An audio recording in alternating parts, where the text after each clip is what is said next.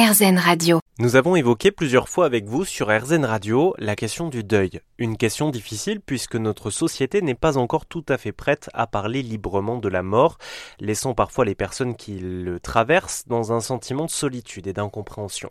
Cela vaut pour les deuils humains, mais aussi animaliers où on peut se sentir peu légitime à être triste si l'on perd un chien, un chat ou un lapin. J'ai contacté Irène Combre, elle est coach, accompagnante en deuil animalier. Je lui ai demandé ce que représentait la perte d'un animal pour mieux comprendre l'importance de l'accompagner. Évidemment, tout dépend du lien qui existait entre la personne et son animal. Mais quand on partage sa vie avec un animal et que cet animal meurt, on se retrouve coupé de son ami, on le perd, on perd son confident, on perd euh, même, même un rôle social, puisqu'à l'époque, on sortait, on rencontrait des gens quand on le promenait, on était la maîtresse ou le maître d'eux, donc on perd ce rôle social. Et on peut même aller jusqu'à perdre l'authenticité. Alors, qu'est-ce que je veux dire par authenticité?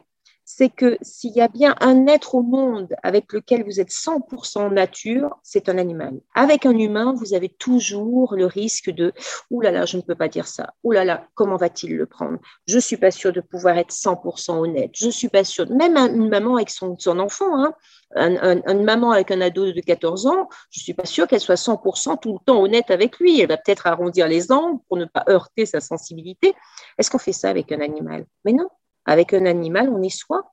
On est tout le temps, on est mauvaise humeur, ben, il est là. On est de très bonne humeur, ben, il est là. On ne sait pas laver, ben, il nous adore. Enfin voilà, on n'a pas besoin d'être dans la représentation avec l'animal. On est dans l'action.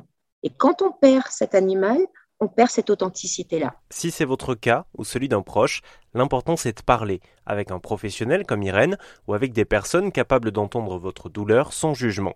Si vous restez avec nous sur RZN Radio, vous aurez l'occasion d'entendre d'autres extraits de notre discussion pour mieux vivre avec un deuil animalier.